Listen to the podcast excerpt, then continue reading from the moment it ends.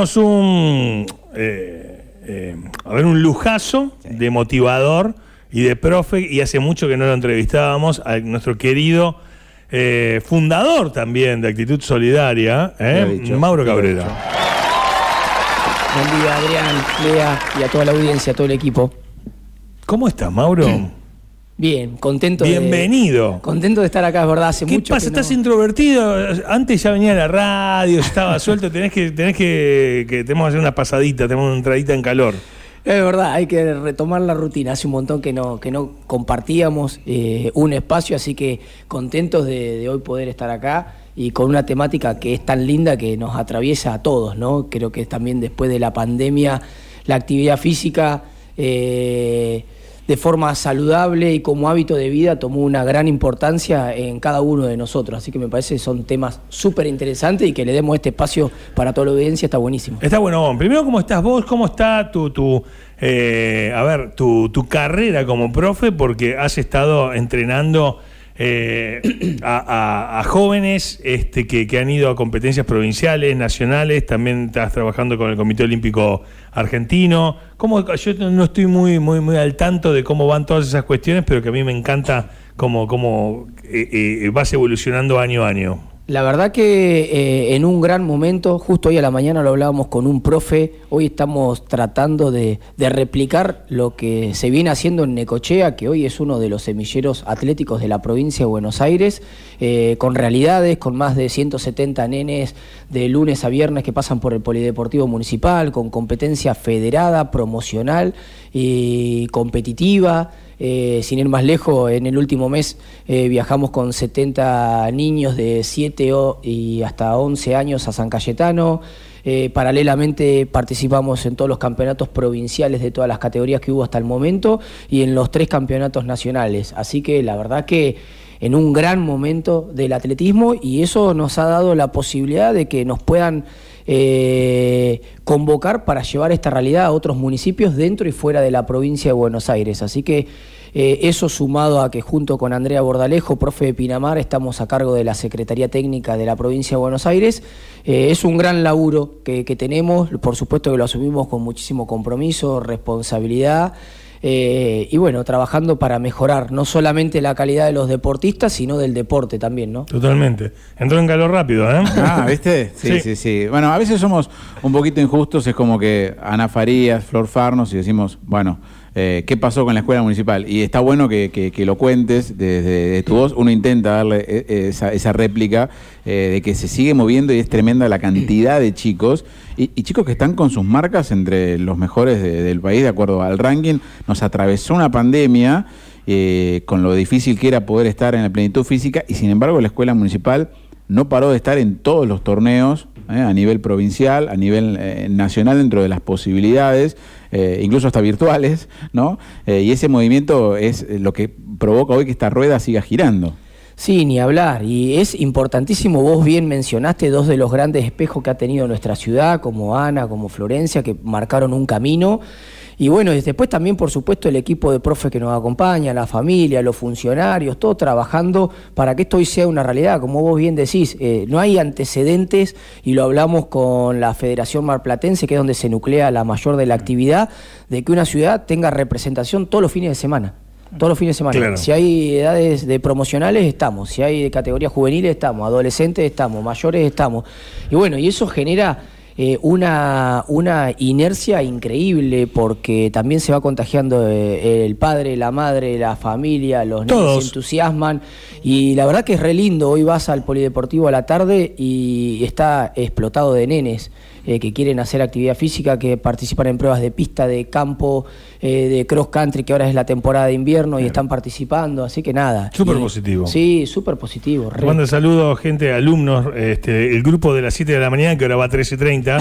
o, este, te manda Roque, saludos. Es, eh. es a las 7 de la mañana en Japón, por Eh, la claro, horaria. eh, Mauro, eh, todo, hermoso. La columna del experto random va dirigida aquel que, como bien decía Adri, quiere arrancar, no puede. ¿Cómo, cómo se hace para, para arrancar? ¿Cómo, cómo podemos eh, ponerle que me hablas a mí? ¿Cómo, ¿Cómo retomar? O sea, alguien que nunca corrió o alguien que corrió pero dejó hace un montón de tiempo. ¿Cómo, cómo, cómo se retoma? ¿Dónde se busca la motivación?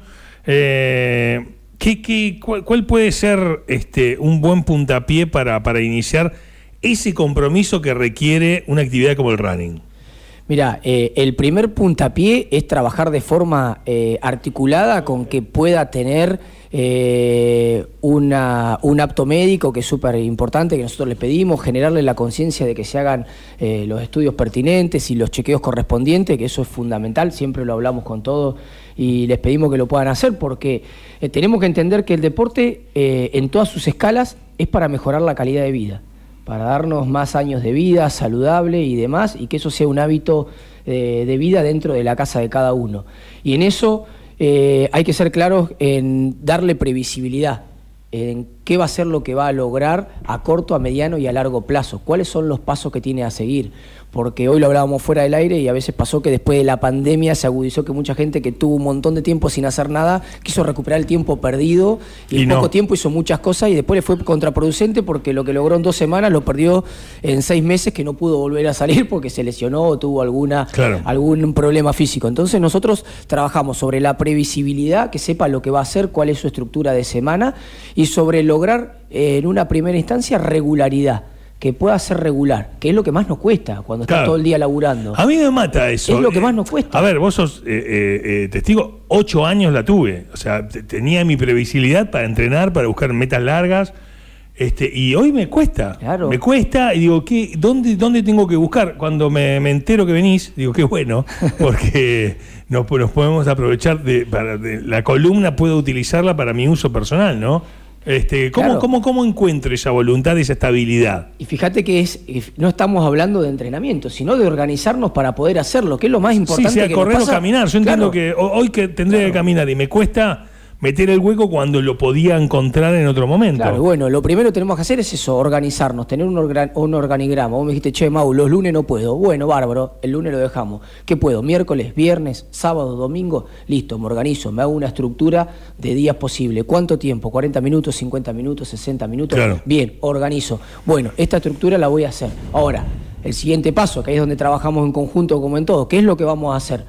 Arranco corriendo 10 kilómetros y no, tal vez si no venía haciendo, capaz que lo, lo, lo principal sería que, que empieces con una actividad combinada, que es un método que se utiliza mundialmente, ¿Cuál que es? el de caminar y correr. Caminar y correr. ¿Cómo- ¿Cuál es? O sea, una persona en este momento te está escuchando. Yo sé que hay que hacer estudios, puede, puede ir con cualquiera de los profes que hay muchos, pero alguien que hoy quiere probarse, ¿cómo puede combinar? ¿Está bien un minuto y dos minutos, un minuto y un minuto, dos minutos, dos minutos?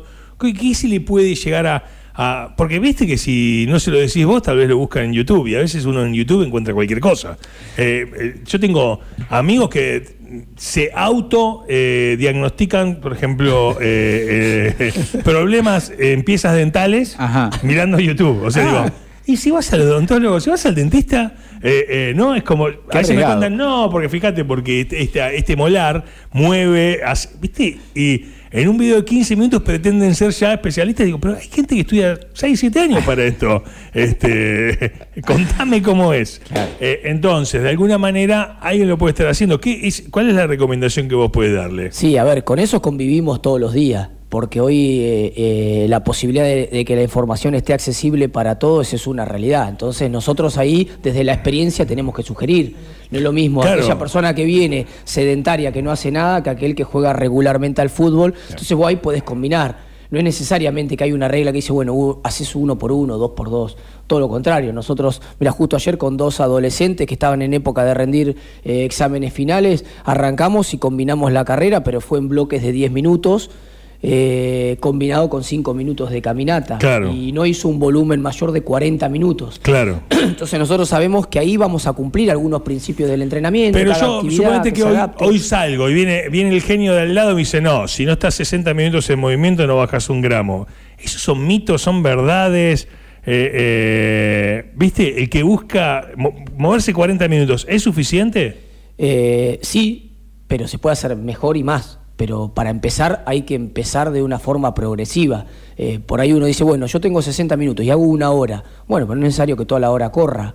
Puedo, Claro. puedo correr y caminar dentro de la misma. Ahora, la caminata, ¿de qué estilo? Como yo le digo en mi casa, paseando, eh, mirando vidriera, o como, no sé, ahora con Marcela que estamos preparando el camino de Santiago, que se va, y son 800 kilómetros, y camina un promedio de 9 minutos el kilómetro, que es súper rápido. Es, es un buen ritmo. Es un excelente ritmo. Entonces son dos sí. cosas. Entonces uno a la gente le tiene que orientar y llevarla para eso. Bueno, a ver, no hago nada. Ya que camines, es bárbaro. Bueno, ahora si, Si, podemos, caminas a un paso veloz. si podemos caminar a un paso más rápido, es mucho más eficiente todavía. Entonces, A mí me pasa con la caminata que me da me, me da ansiedad. Querés salir corriendo. ¿Cómo? Claro. ¿Querés empezar a correr? Siento que no llego más. Siento que no llego más. Bueno, pero. Siento, me, me pongo ansioso. Pongo ansioso, es como. Agarro la moto. Y me, me agarra, me agarra desesperación, como una desesperación. Este, es como, son sensaciones que yo me imagino que ustedes estudian, No, sí, O es- sea, vos sabés eh, lo que le pasa al tipo que se va moviendo. eh, o- Aparte vivimos en, en un, en algo, en un día a día que queremos de hoy para mañana. Y el, justamente el entrenamiento es un proceso sistemático sostenido en el tiempo. un proceso sistemático sostenido en el tiempo. Entonces, no vamos a tener resultados de hoy para mañana. Tenemos que lograr que por lo menos esta rutina vos las hagas en un ciclo de cuatro a seis semanas, lo puedas repetir, evolucionar, mejorar. Y eso hablo cuando empecé la charla, previsibilidad. Que nosotros nos juntemos con Adrián, voy a arrancar. Bueno, mira Adrián, la idea es este, este es el plan, tenemos que hacer esto. Y que no sea algo direccional, que nosotros como profe le digamos, sino que sea bidireccional, que haya un trabajo de ambos lados, que la persona que esté, como cuando hemos corrido uh, uh, maratones, Sí. sea un trabajo articulado. Che, hoy no puedo ir porque tal cosa, bueno, dale, listo, hoy descansamos, lo hago mañana. Y así tengo que encontrar todo el día a día. Pero bueno, es un trabajo que como profe yo lo vivo con gran pasión 24/7, todo el día. Esto, yo eh, hace dos años y medio que perdí esa previsibilidad, esa continuidad. Que corrí mi última maratón y a partir de ahí como que nunca pude tener sostenido en el tiempo tres estímulos semanales ni nada por el estilo. Alguien que corrió, eh, ¿viste? ¿Tiene memoria? Es como cuando una vieja computadora la encendés y siguen estando las cosas ahí, o se arranca completamente de cero. Ponerle que alguien que corría, que estuvo entrenada, eh, está del otro lado y dice, bueno, tengo que volver. Eh, ¿Le lleva menos tiempo arrancar? ¿El cuerpo responde? ¿Está estudiado eso? ¿Se sabe? Sí, tiene memoria, pero la edad también pasa para todos Oh. y tiene que hacer... Bueno, si me ibas a venir a decir viejo. No, pero a está todos bien, me Mauro, refiero, gracias. ¿viste? Pero para. Yo no te digo nada. Imagina- Eh, Imagínate, con, pasa muchas veces con deportes que dejan eh, la actividad porque se van a estudiar en la universidad eh, y después quieren retomar, como cuando tenían 18 años, que fue el último año que estaban eh, en su esplendor. Y no. Entonces, ahí, ahí justamente es un gran causal muchas veces de lesión. Entonces ahí Claro. tiene que estar el profe para decirle, mirá, ¿podemos volver? Por supuesto que se puede volver. Bueno, te va a llevar un tiempo, vas a necesitar un periodo de adaptación, un periodo de retomar la carga y después hacerlo. No es que es de un día para el otro. Claro, claro. Te, te Vos pido- que y me mira, me encanta con esos ojitos claritos No, que tiene. estamos con mano a mano. Estamos así. Eh, ¿Cuánto tiempo para, así, para poder decir corro 10 kilómetros y no, suf- no, que- No. no querer morirme? Entre cuatro y seis semanas. Ok, no es tanto. Bueno, y bueno, imagínate, pero bueno, imagínate, hoy te vas, que esto lo hablamos siempre con las personas que hacemos actividad, hoy te vas y sabes que tenés un plan, que no es poca cosa. Entonces está bueno, vos te ordenás, porque también eso te hace ordenarte. Che, hoy voy a entrenar, bueno, y, me voy a cuidar con la comida, capaz que a la noche no tomo. Y bueno, te vas ordenando. Claro. Y necesitamos ordenarnos, es ordenarnos y encuadrar la actividad física dentro de nuestro ritmo de vida. Existen minimauros, o sea, muñequitos, me imagino. es un muñequito así, que lo tenés te- y te va en el auto y te va, te va ordenando, ¿viste? Me Tengo algunos memes, algunos GIFs con que me han hecho los chicos, pero bueno, Claro, claro, es claro. lo más parecido. Me interesa, me interesa, es parte del asunto. Está bueno, ¿eh? Te consulto por dos cuestiones que están eh, antes y después de- del ejercicio físico, el calentamiento previo y el estirar, eh, que a veces mucha gente no lo hace, que tiene una actividad física y, no, está bien direccionado, no tiene un profe y se embarca en estas cosas y no creo que es tan importante como el moverse, ¿no? Y me parece que está bueno en cantidad de tiempos, eh, no, estira un poquitito y ya está, y, y la importancia que tiene eso para evitar lesiones.